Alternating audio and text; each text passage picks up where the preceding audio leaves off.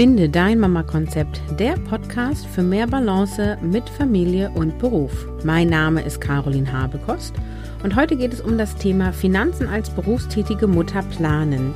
Du erfährst, wie du als berufstätige Mutter die Finanzen in den Griff bekommst, wie du finanziell gut planen kannst bzw. dich organisieren kannst, ob es wirklich zwingend notwendig ist, eine private Rente abzuschließen und wie du die Wahl der Steuerklassen für dich nutzen kannst.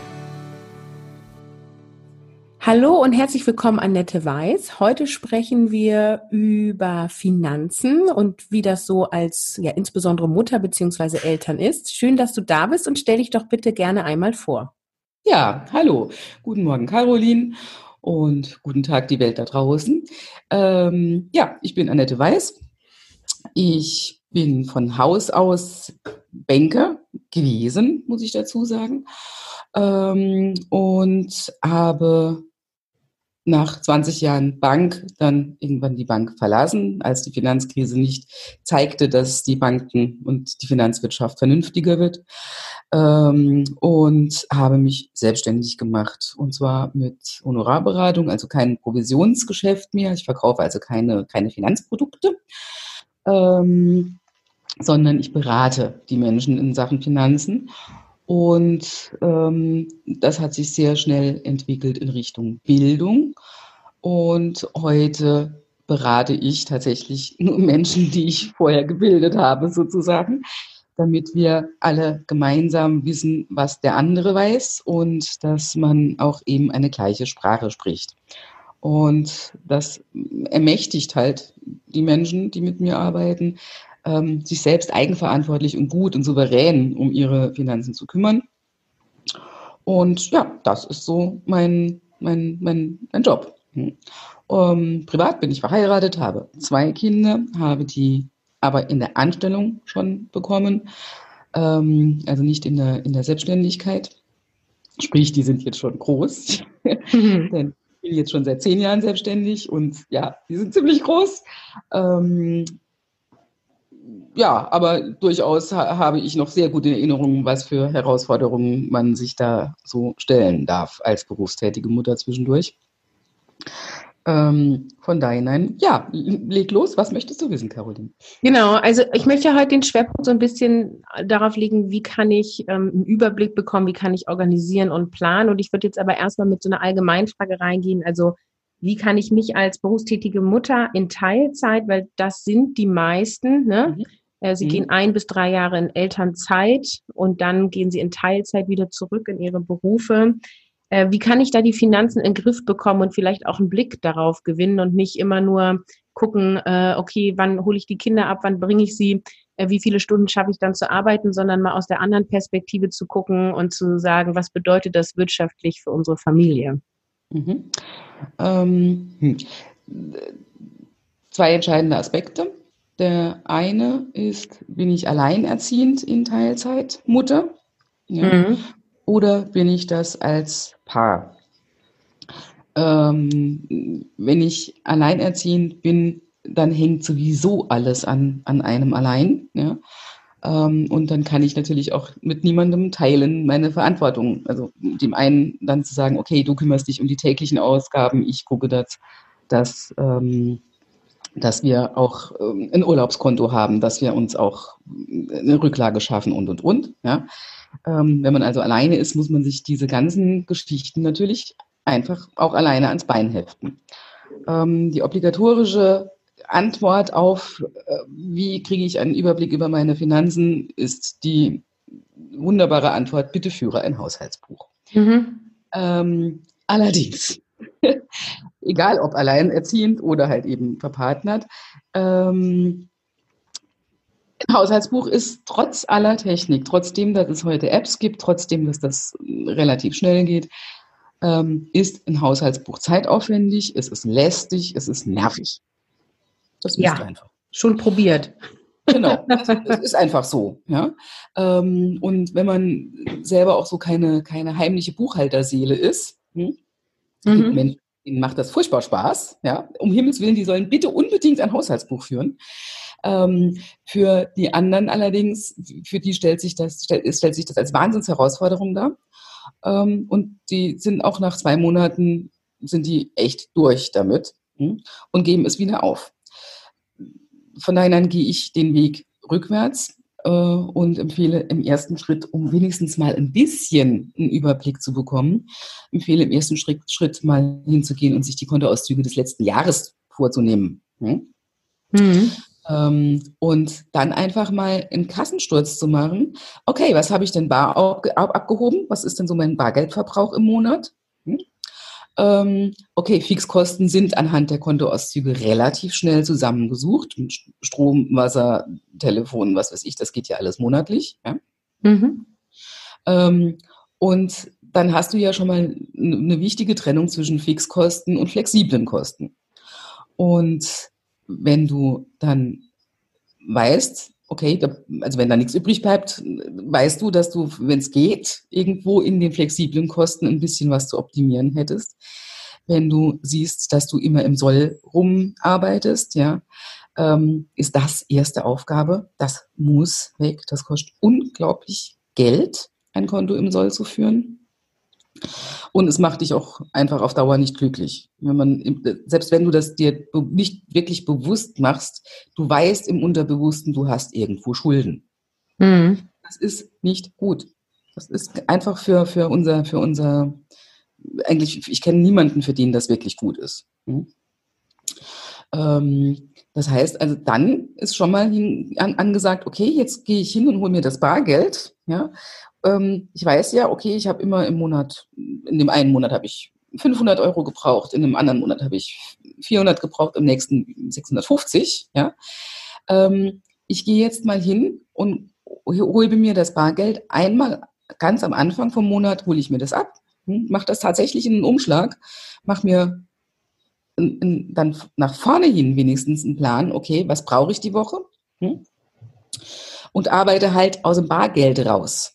Hm? Aber nicht, indem ich mit der Karte bezahle und, und, und, sondern dass ich es wirklich aus dem Bargeld rausmache, mal für ein, zwei Monate, um zu sehen, was kaufe ich denn mit meinem Bargeld. Hm? Mhm.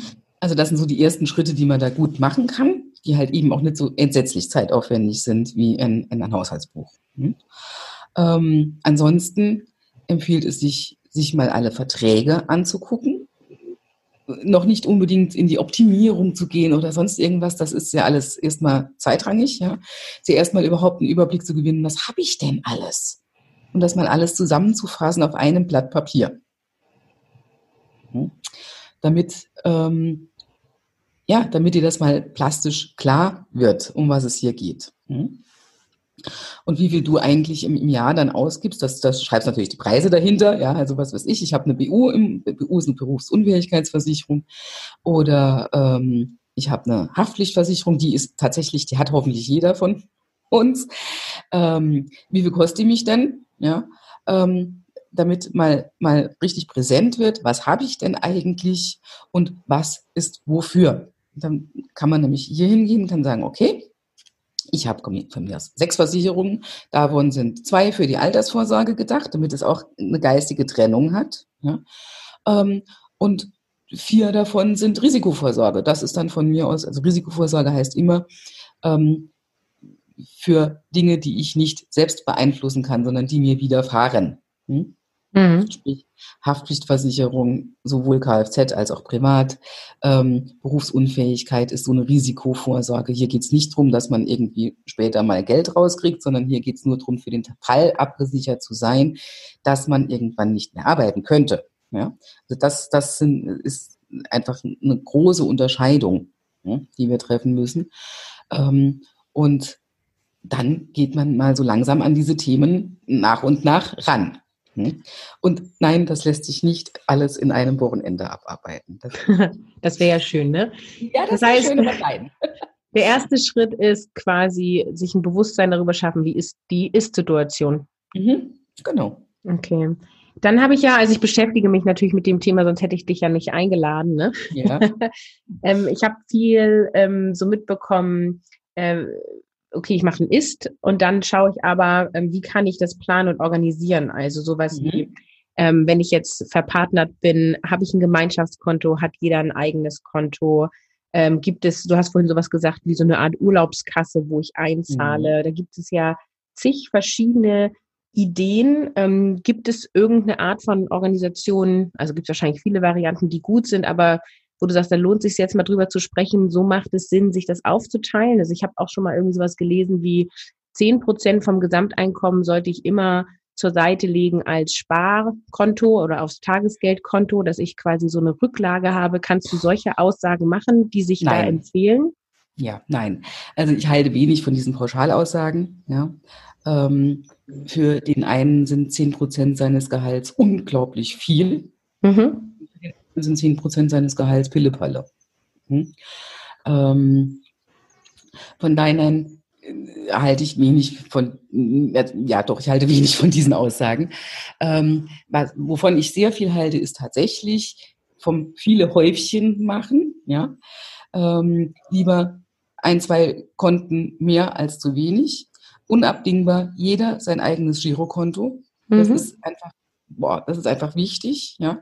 Und die Gehälter bitte auch jeweils auf das eigene Girokonto laufen lassen. Und dann ein Gemeinschaftskonto. Auf dieses Gemeinschaftskonto kommt dann das, was man sich, wenn man denn mal mit ein bisschen Überblick hat, was man sich ausgerechnet hat, was zum täglichen Leben einfach gebraucht wird und nun fix und, und, und flexiblen Kosten, die halt immer so anfallen, dass die da drauf sind. Ja. Ähm, auch hier halbe halbe ist in den meisten Fällen vollkommener Unsinn. Ja? Wenn, wenn der eine viel verdient und der andere wenig, hm, ähm, so ist es Quatsch, wenn der gemeinsame Lebensstil eigentlich zu hoch ist für den wenig Verdiener, ja, so ist es Quatsch von dem zu sagen, okay, ich zahle die Hälfte meines, ich zahle die Hälfte des, der, der Lebenshaltungskosten auf dieses Konto. Hm? Der kommt ja nie auf den grünen Zweig. Hm?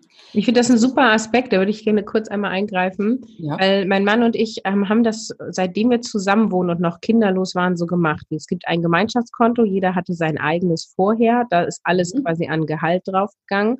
Und dann haben wir halt immer einen Großteil aufs Gemeinschaftskonto gemacht und die gemeinsamen Lebenshaltungskosten gezahlt. Und mhm. jeder hat aber gleich viel aufs Gemeinschaftskonto gemacht. Mhm. Wir waren ein bisschen unterschiedlich vom Gehalt, aber nicht so wesentlich zu dem mhm. Zeitpunkt. Und dann sind die Kinder gekommen und dann war natürlich halbe halbe total unfair. Ne? Genau. Äh, und dann haben wir uns entschieden, es kommt quasi theoretisch alles aufs Gemeinschaftskonto und jeder kriegt einen gleichen Betrag an so eine Art Taschengeld, was auf dem eigenen Konto bleibt. Und das mhm. ist gar nicht schlecht, aber optimal ist es auch nicht, weil die Frage ist, was zahlt man vom Taschengeld und was nicht.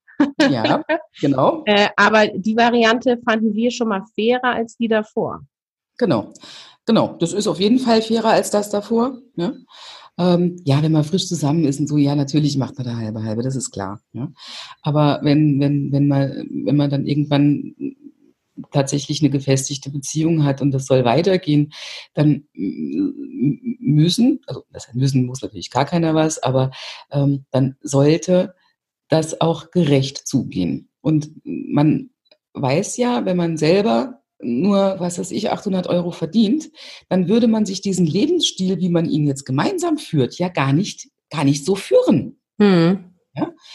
Also äh, geht es eigentlich umgekehrt. Ja? Ähm, man, man, man rechnet mal zusammen, was man denn gemeinsam so hat. Hm? Dann guckt man, wie viel Fixkosten und sowas haben wir, also wie, wie ist unser Bedarf im Monat. Hm? Und dann rechnet man prozentual aus. Und das bedeutet dann, dass der, der Besserverdienende durchaus, dass es durchaus sein kann, dass der Besserverdienende 75 Prozent des Haushaltseinkommens oder sogar 80 ja, trägt und der andere halt eben nur 20. Mhm. Hm? Aber so bleibt jedem auch noch Platz und, und, Luft, um sich ein eigenes Polster zu schaffen. Es ist in heutigen Zeiten nicht sinnvoll, nicht ein eigenes Polster zu haben, sondern nur in die gemeinsame Zukunft zu investieren. Hm? Ähm, dazu wissen wir zu, zu oft oder zu, wir wissen einfach, dass zu viele Beziehungen auseinandergehen. Ja? Und wir wollen auch uns nicht in eine Abhängigkeit begeben.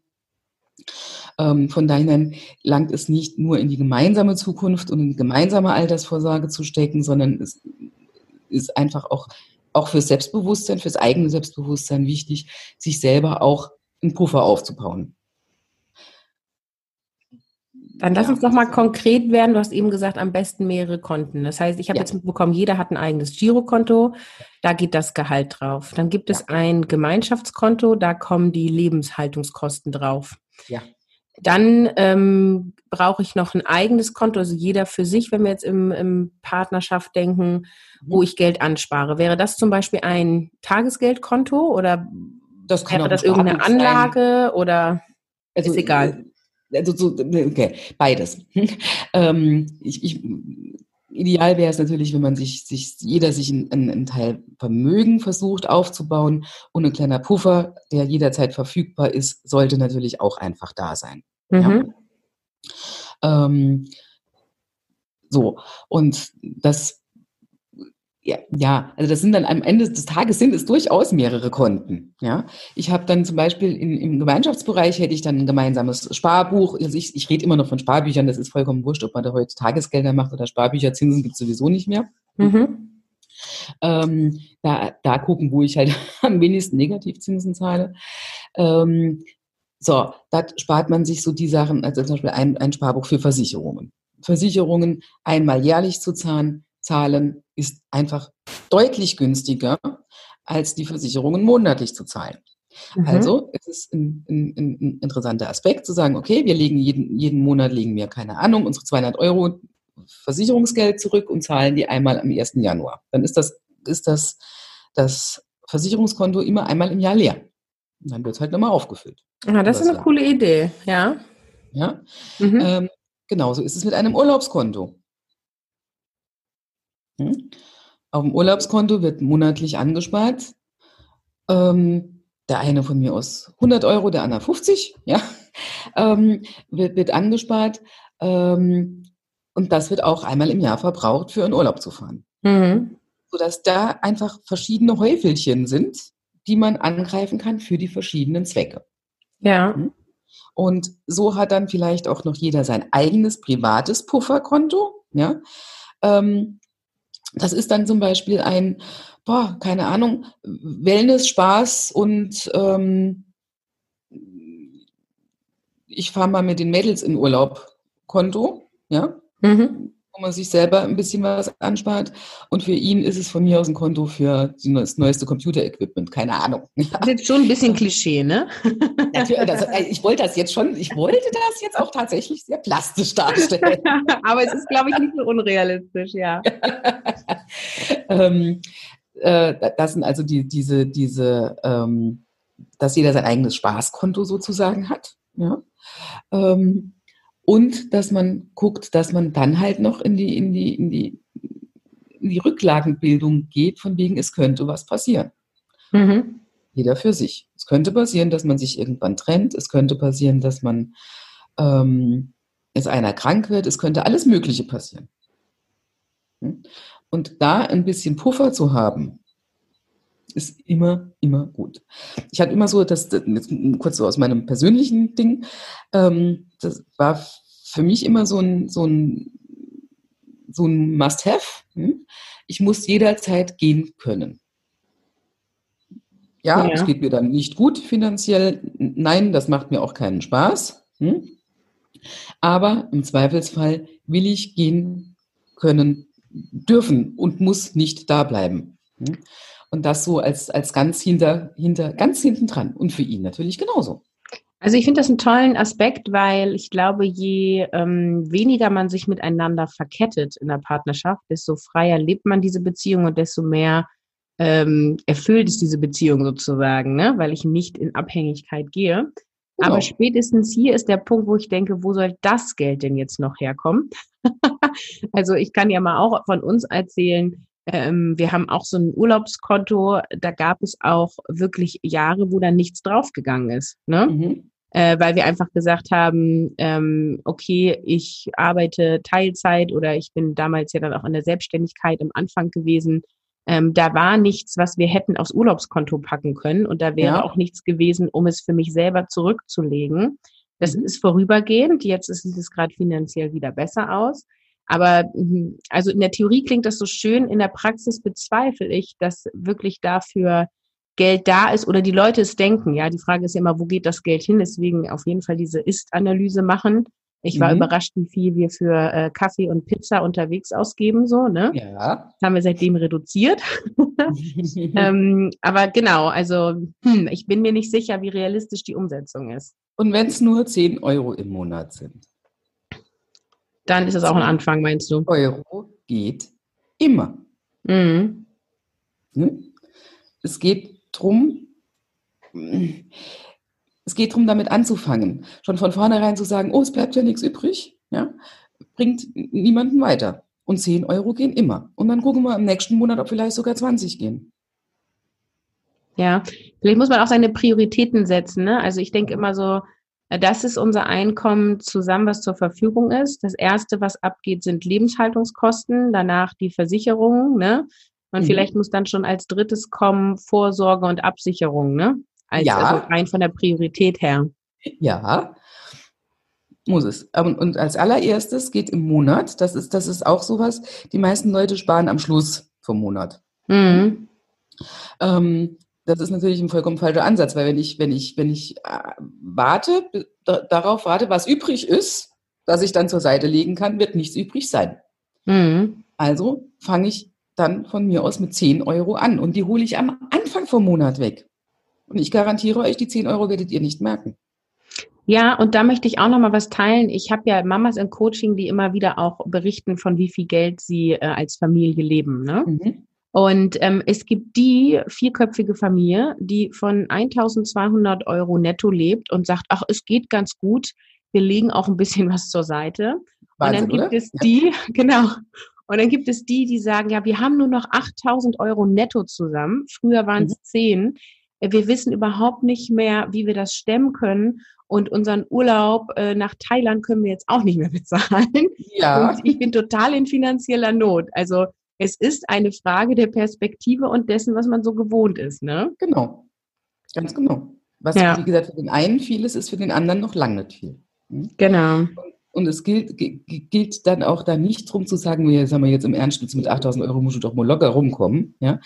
Ähm, dass, dass diese, diese Herablassung ist nicht angebracht. Ja? Ähm, weil für den selbst, derjenige, der da drin steckt, für den ist es einfach so. Hm? Und er hat sich, oder sie hat sich noch nicht, oder noch, nicht, oder will es auch nicht, sich über seinen Lebensstil Gedanken machen und hat sich noch nicht auf diesen Weg begeben, sich mal wirklich mit seinen Finanzen ordentlich auseinanderzusetzen. Hm? Mhm. Es wird nicht umgehen, dass, dass man das dann tut, sich auseinanderzusetzen. Ja? Weil wenn es nicht reicht, dann hilft es nichts. Dann muss man dran gehen und muss gucken, wo geht denn mein ganzes Geld hin. Ähm, aber die, Relationen sind für jeden anders. Und deswegen sind, bin ich bei diesen Pauschalaussagen halt auch immer sehr, sehr vorsichtig. Hm? Was hältst du denn davon? Also gehen wir mal davon aus, die Familie ähm, geht ins Minus ins Konto oder es ist immer ja. alles auf Null.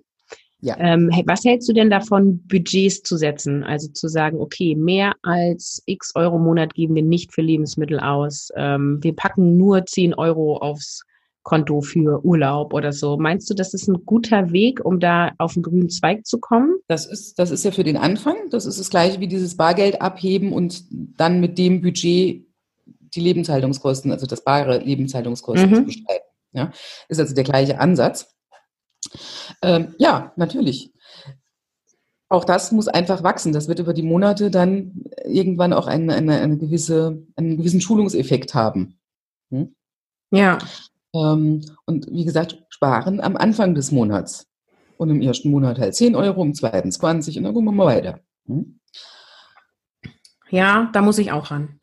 Ich fühle mich angesprochen. Ja, äh, dann möchte ich gern noch mal zumindest kurz, wir haben ja schon im Vorgespräch gesagt, äh, man kann wahrscheinlich über alles ewig sprechen, aber ich möchte auf jeden Fall kurz noch über Rente sprechen. Ja. Und auch noch am Ende über Steuerklassen. Also ist es so drastisch wie dargestellt und ähm, muss ich zwingend selbst noch eine private Rente abschließen? Und dann stellt sich halt auch gleich wieder die Frage, äh, macht sowas wie Riester-Rente Sinn, allein wegen der Kinderfreibeträge? Kann man sowas überhaupt pauschal beantworten oder macht es eher Sinn, irgendwie die 20 Euro im Monat für ein EFT oder wie heißt das, ETF? ETF. ETF anzulegen, genau. So, der Reihe nach. Genau, ich... Äh, Hau mal raus. äh, nein, das mit den Renten ist sogar noch schlimmer, mhm. als es als, als du es weißt. Ja? Mhm. Deutlich schlimmer. Ja, es ist zwingend notwendig, vorzusorgen. Und die Frage ist nicht, ob Riester oder ETF. Die Frage ist, wie viel in Riester, wie viel in ETF. Ah, okay. Hm? Das ist äh, meine klare Ansage. Ja. Ähm, wenn, wenn, wenn man, gut, das ist jetzt tatsächlich meine Expertise, wenn man mal rechnet, hm, wie viel Rentenanspruch in Teilzeit rauskommt, ja, ähm, selbst wenn du nach Kinderauszeiten und Kinderteilzeitarbeit nach 10, 15 Jahren wieder Vollzeit einsteigst, ähm, du wirst mit viel Glück das Karriere-Leck, was da ja let letztendlich zwischendurch war, wirst du das vielleicht sogar nochmal aufholen können. Ähm, wobei ich den Prozentsatz für verschwindend gering halte, die das können. Ähm, du wirst also auf jeden Fall Einbußen haben. Was wir wissen, die Rente wird definitiv auf gar keinen Fall und unter keinen Umständen reichen, um irgendeinen auskömmlichen Lebensstandard zu, zu generieren, weil es ist nicht davon abhängig, wie lange du in die Rentenkassen eingezahlt hast. Das ist, das ist eins der, eine der großen äh, ähm, ähm, Mythen statt, wie heißt das? Ähm, na, egal. ähm, Legends, so rum war das. Ähm, ähm, es ist überhaupt nicht, nicht wirklich ausschlaggebend, wie lange du eingezahlt hast, sondern wie viel. Dein Rentenanspruch berechnet sich daraus, wie viel hast du in die Rentenkassen eingezahlt. Hm? Das heißt, hast du wenig verdient, kriegst du auch wenig Rente. Hm? Was sich unterwegs dann auch verändert, ist dein Lebensstil und deine Lebenshaltungskosten. Ähm, das heißt, du hast nicht nur eine normale Inflation, die wir ja sowieso wollen oder haben und auch wollen, sondern du hast auch eine persönliche Inflation. Wenn du mit 20 dich gefreut hast, im, Studium mal Miracoli-Spaghetti statt die aus dem Aldi essen zu dürfen, ja, ähm, so wird das mit 40 wahrscheinlich so nicht mehr sein. Du wirst mit Miracoli-Spaghetti unter Umständen nicht wirklich glücklich sein, sondern mm. du mhm. möchtest bitte schöne Tomatensauce selber kochen und die guten Nudeln von wem auch immer. Ich möchte gerne essen gehen. Oder ich möchte gerne essen. ich möchte genau. gar nicht genau. mehr kochen. Oder so. Ja? Ähm, das heißt, du hast, du hast, du hast eine Inflation, die sowieso von außen gemacht schon ist und du hast eine selbstgemachte Inflation, weil du ja deinen Lebensstil nicht plötzlich wieder zurück auf Studentenzeiten fahren möchtest, wenn du später mal in, in, in die Rente gehst. Hm? Hm. Ähm, das ist einzupreisen in, in deinen Bedarf. Ja, das muss man einfach mal rechnen. Wie sieht's denn jetzt nur wirklich aus?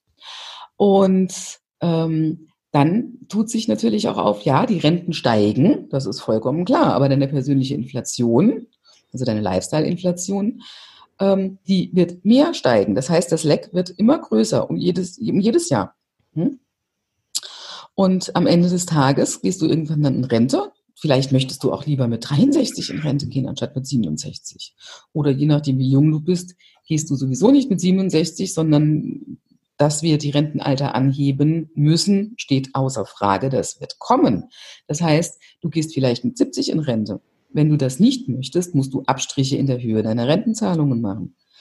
Und, und, und. Also eine, eine Rente, eine gesetzliche Rente kann immer nur ein Beiwerk sein. Es ist nie eine Grundversorgung. Gibt es dazu, um das mal auszurechnen, irgendwelche Online-Rechner, die du empfehlen dazu kannst? Dazu gibt es ein Buch, das ich geschrieben habe. Oder so. ja, dann sag mal, wie es heißt und ich verlinke es in den Show Notes. Genau, das Buch heißt Rente ohne Roulette, wie du deine hm. Altersvorsorge nicht aufs Spiel setzt. Ist erhältlich auf Amazon, hm, kostet 14,98 Euro, also durchaus erschwinglich, möchte ich meinen. Mhm. Ähm, und da gehe ich mit, mit, mit, mit euch den ganzen Weg, wie man das rechnet, ja, ähm, und zeigt das auch auf, wie, wie die Denke hinter der Rechnerei ist. Sprich, du kannst das alles dann selber. Hm? Ähm, ja, also das, das kann ich, ich habe es genau deswegen geschrieben, damit es jeder selber kann und nicht jeder zu mir, zu mir oder zu ja, irgendwo hingehen muss, um es sich ausrechnen zu lassen, weil ich der Meinung bin, das ist finanzielles Allgemeinwissen, das jeder wissen sollte, weil du willst ja auch dich auf deine verändernden Lebensumstände anpassen können. Sprich, ist es ja was anderes, ähm, wie, du, wie, du, wie du dir dein Alter vorstellst, wenn du 20 bist, als wenn du 50 bist und denkst darüber nach. Hm? Und dann ist es natürlich schon einfach gut, wenn du das selber rechnen kannst, ja, anstatt dass du immer irgendwo hinlaufen musst und musst es dir vorrechnen lassen. Ja, also das ist genau mein Bestreben auch. Ne? Also ich einerseits ärgere ich mich, dass sowas wie Umgang mit Finanzen nicht in Schule vermittelt wird. Andererseits liegt es jetzt an mir, äh, diese Bildungslücke nachzuholen und selbst in die Verantwortung zu gehen. Und ich finde, dieses Thema macht mich ja nur ohnmächtig, wenn ich mich nicht damit beschäftige und ich nicht genau. weiß, wie es geht, genau. sozusagen. Ne? Ja. Aber tatsächlich gerade bei dem Thema Rente, ähm, das ist der Moment, wo ich aufgehört habe zu recherchieren. Mhm. Okay. wo ich irgendwie dachte, oh Gott, ist das anstrengend. Und ähm, dann erstmal zu verstehen, was gibt es alles. Und der eine sagt hier und der andere sagt da. Und ähm, genau, also da muss ich noch weitermachen, sagen wir mal so. Ich habe äh, pausiert, nicht aufgehört. Mhm. Ähm, also Riester hatten wir jetzt schon. Ähm, was kann ich sonst noch privat machen? Gibt es da mehrere Optionen oder sagst du das und das und das ist immer ein guter Weg oder? Auch da gibt es natürlich nie Pauschalen ja, am Ende des Tages. Es kommt immer darauf an, wie die persönlichen Lebensumstände sind. Mhm. Ähm, wie gesagt, da sich das eigene Wissen drauf zu schaffen, was denn ähm, was die eigenen Möglichkeiten sind, ermächtigt dich halt eben auch ähm, auszuwählen, welche du davon wahrnehmen möchtest. Hm? Mhm. Ähm, so, und Riester ist jetzt ist kein, keine Pauschalempfehlung, aber für Menschen mit Kindern ja, ist es einfach so, dass sie sich Riester angucken müssen und zwar fernab von Meinungsmache und, und, und äh, irgendwelchen Zeitungsberichten, wo wieder darüber gesprochen wird, wie furchtbar teuer Riester doch ist, ja, ähm, sondern sich selber eine eigene Meinung zu bilden. Und das kann ich nur, wenn ich es rechnen kann. Und ähm, zum Beispiel ist es, das ist, das ist eine Pauschalaussage, auf die ich mich gerne versteige, eine Teilzeit arbeitende Frau mit drei Kindern, die keinen Riester macht, handelt fahrlässig. Punkt. Okay. ja? ja? Ähm, wie gesagt, auch hier gilt es einfach, die Bildung unten drunter zu legen. Wenn man zum Beispiel weiß, dass die meisten Berichte, die in der Zeitung veröffentlicht werden, immer nur davon sprechen, dass wir Riester in Versicherungsform ganz furchtbar ist, ja, ähm, und die ganzen anderen Riester-Formen, die es gibt, damit überhaupt nicht gemeint sind. Wir aber im Kopf haben, Riester ist scheiße. Und es erzählt uns jemand was von, ja, hier gibt es aber zum Beispiel einen Vorriester. Dann antworten wir pauschal, nee, nee, Riester ist scheiße, habe ich gehört, mache ich nicht. Hm? Mhm. Und damit ist das Thema schon vom Tisch. Dabei haben wir einfach aufgrund falscher Faktenlage einfach jetzt eine dumme Entscheidung getroffen, mhm. anstatt es sich anzugucken. Hm? Was lohnt sich noch anzugucken neben Riester? Ja, also Riester auf jeden Fall angucken mit Kindern, ist das, gehört das einfach dazu. Ähm, dann, also eine ganz stinknormale Rentenversicherung. Hm? Angucken, beraten lassen oder sich selber schlau machen. Und äh, wenn sich hier herausstellt, dass zum Beispiel bei einer Beratung oder wenn ich mich, mich versuche, selber schlau zu machen, ich auch nach mehrmaligem Lesen des äh, Produktinformationsblattes nicht dahinter gestiegen bin, wie das Ding funktioniert, dann ist das nichts für mich. Punkt. Mhm. Ja? Ähm, oder auch in der Beratung, bitte sagt da niemals, ja, ja, ich habe es verstanden, wenn es nicht wirklich so ist. Das ist einem ja oft peinlich, wenn man sich dann beim, beim, beim wenn der Berater da vorne dran das zweite Mal was erklärt hat. Ne? Und man sitzt immer noch da und denkt sich, hm, hm, ähm, ich hm, unterschreibe das jetzt einfach, dann habe ich es hab ich's fertig. Genau, dann habe ich es hinter mir. Es wird schon stimmen, wird schon gut der, sein. Der kennt sich ja aus. Ja, ja, genau. Äh, nein, nein, einfach nur nein. Mhm. Also über, über eine normale Rentenversicherung muss man drüber nachdenken. Auch da schreibe ich in dem, im, in, im Buch was drüber, aus welchen Gründen eine Rentenversicherung denn sinnvoll ist, aus welchen Gründen nicht. Ja? Eine Rentenversicherung ist zum Beispiel niemals eine Geldanlage, auch wenn das heute so verkauft wird. Mhm. Ähm, es geht hier nicht darum, Geld mit, also viel Geld mit Geld zu verdienen, sondern es geht darum, ein langes Leben abzusichern. Das sind zwei vollkommen verschiedene Paar Schuhe. Hm? Ähm, also eine normale Rentenversicherung muss man sich angucken. Dann natürlich die, die betrieblichen Altersvorsorgen. Ja, wir haben nicht umsonst ähm, mittlerweile eine Pflicht des Arbeitgebers, die Arbeitnehmer über das Angebot einer betrieblichen Altersvorsorge aufzuklären. Mhm. Ähm, damit schlau machen, das ist nicht unerheblich wichtig. Ähm, weil zusammen, also jetzt mal einfach ganz, ganz, das ist jetzt tatsächlich pauschal, ja, ähm, ein Mindest, Mindestlebenshaltungsbedarf sollte sich abdecken lassen im Zusammenspiel mit der gesetzlichen Rente, mit einer betrieblichen Altersvorsorge, von mir aus dann noch ein Riester dazu und dann noch eine kleine Rentenversicherung, dann sollte das für den Mindestbedarf genügen. Mhm. Und alles, was darüber hinausgeht, also was fürs gute Leben gedacht ist, was dafür gedacht ist, was später Spaß macht, hm? das ist Vermögensaufbau. Ja. Ich schaffe mir also unten drunter ein Netz, dass ich weiß, okay, mir kann nichts passieren. Ich werde immer zu essen, zu trinken und zu schlafen haben. Punkt. Mhm. Ob mir das jetzt so wahnsinnig gut gefällt, steht auf einem anderen Blatt. Aber ich muss mir diesbezüglich keine existenziellen Sorgen machen. Und dann fürs gute Leben, für den Spaß, fürs Wegfahren, fürs Essen gehen und, und, und. Dafür gehe ich in den Vermögensaufbau. Und das ist aber eine ganz andere Geschichte. Da fange ich nochmal, wenn das eine abgefrühstückt ist, das eine ist die Pflicht, und dann fange ich mit der Kür an. Und da fange ich nochmal an, neu zu denken. Und da kommen wir dann über Geldanlageformen und, ähm, und Aktien und Zinsen und, und, und, kommen wir dann nicht mehr herum. Okay. Ja, schön. Ich finde, das ist ähm, ein ganz guter Ausblick. Ich glaube, jetzt noch tiefer reinzugehen, ist äh, zu detailliert, oder? Was meinst du? Äh, äh, also ich kann doch, aber. Nein, also ich denke so für den Anfang, also ich, also ohne jetzt platt Werbung machen zu wollen, ähm, kauft euch das Buch, da steht ganz viel davon, drin, das, worüber man dann auch in Ruhe nachdenken kann. Weil es ist was anderes, wenn man es hört und kriegt es rauscht einem durchs Hirn, als wenn man es lesen kann und im Zweifelsfall hört, liest man den die Seite halt eben nochmal. Mhm. Dann lass uns noch mal kurz über Steuerklassen sprechen. Ja. Äh, ich bin jetzt auch wieder quasi in meiner Situation verheiratet. Ähm, mhm.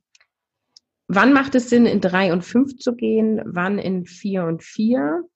Und vor allem macht es Sinn zu sagen, okay, ich gehe jetzt in Elterngeldbezug, ich weiß, ich werde jetzt erstmal weniger haben.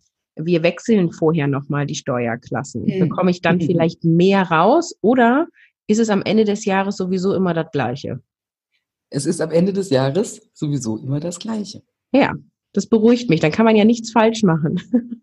also in der, in der, in der Steuerklassenwahl ähm, sich da so einen Wahnsinnskopf zu machen, ähm, ist eigentlich unnötig. Hm? Mhm. Ob drei und fünf, vier und vier.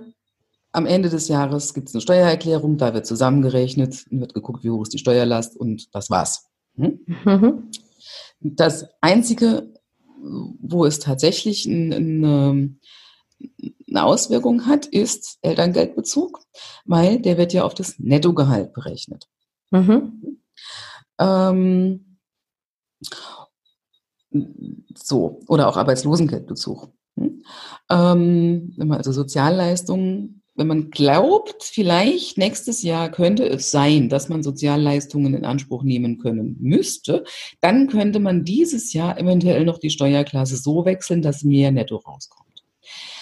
Ähm, es empfiehlt sich das aber, das Jahr vorher zu machen, weil wenn man, man kann natürlich unterjährig wechseln, die Steuerklassen, ja. Ähm, wenn man aber eh schon einen Elterngeldbezug ist, nutzt das nichts mehr, dann ist es mhm. egal.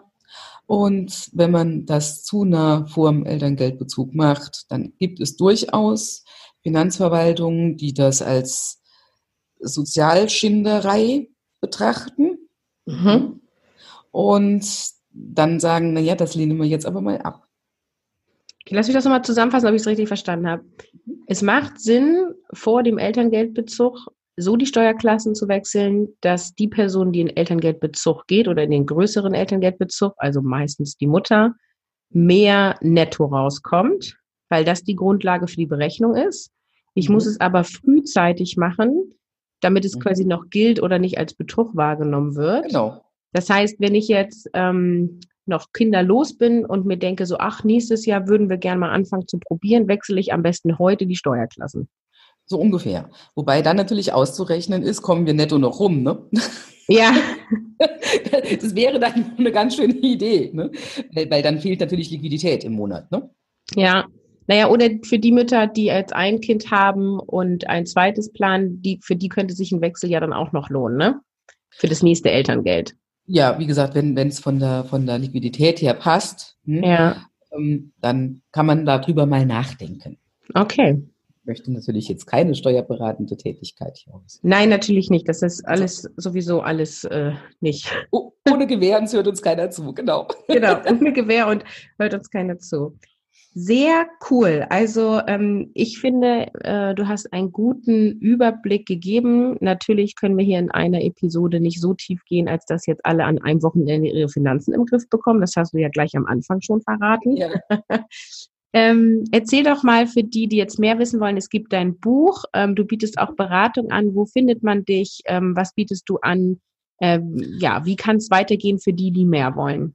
Okay, also man findet mich im Netz unter finanzbildung.jetzt. Da kommt dann meine Website. Dann habe ich einen Online-Selbstlernkurs gemacht, der, der ist auch, der ist schon sehr gut. Allerdings ist das nur was für Menschen, die wirklich, wirklich, wirklich wollen. Mhm. Weil es ist ein Selbstlernkurs. Ne? Genau, man muss sich selbst motivieren. genau, da muss man sich also schon selber motivieren, dass, das, dass, dass man das Ding auch komplett durchmacht. Ähm, diejenigen, die ihn, die ihn gemacht haben, sind alle recht, alle, alle begeistert, das ist gar keine Frage. Aber wie gesagt, da kommt es drauf an, wie lerne ich selbst am besten. Hm? Wenn ich weiß, dass ich keine Challenge äh, äh auf Facebook oder sonst wo, keine, keine 21-Tage-Challenge jemals durchgehalten habe und selbst schon bei einer 6-Tage-Challenge echt ein Problem habe, selbst wenn mich das Thema interessiert, ähm, dann ist der Selbstlernkurs vielleicht nicht Mittel der Wahl. Hm? Mhm. Ähm, dann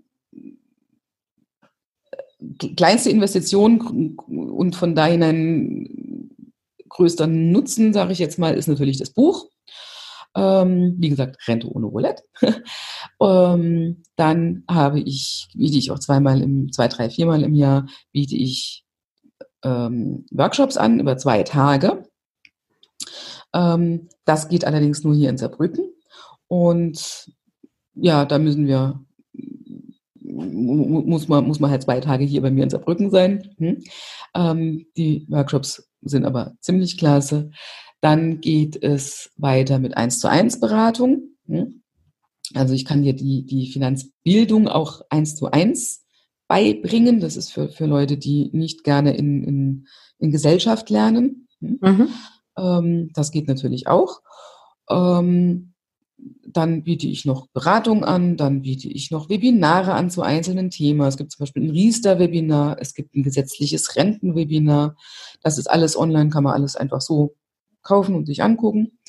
Ähm, ja, also das geht angebotstechnisch alles, alles so, wie du es brauchst. Wenn du nicht findest, was du brauchst, dann ist es am geschicktesten, mir eine Mail zu schreiben und ein kurzes Gespräch zu vereinbaren, weil dann gucke ich mir das an, ja, und dann gucken wir, ob ich, ob ich helfen kann und wie ich am besten helfen kann. Okay. Das ist also kein Thema. Also ich verlinke das in den Show Notes mhm. ähm, und ich bin mir sicher, all deine Angebote lassen sich auf deiner Website finden. Ja, selbstverständlich. Dann vielen, vielen Dank und ähm, ja, mal gucken, ähm, was für ein Feedback von den Hörerinnen kommt. Wenn du als Hörerin eine Frage hast, ähm, wo du auch denkst, das könnte noch mehr Menschen interessieren, schreib mir eine E-Mail. Vielleicht machen wir dann einfach auch noch mal einen zweiten Teil zu dieser Episode, wenn du Lust Natürlich, hast. Natürlich, kein Problem. Gut, dann tschüss. Tschüss. Schön, dass du wieder reingehört hast. Ich freue mich, wenn du diesen Podcast weiterempfiehlst und mindestens einer anderen Mama von diesem Podcast erzählst und welchen Mehrwert er dir gebracht hat. Ich sage ganz vielen herzlichen Dank und ich freue mich auf alle neuen Hörerinnen und natürlich auch auf die, die mich dauerhaft hören. Bis bald!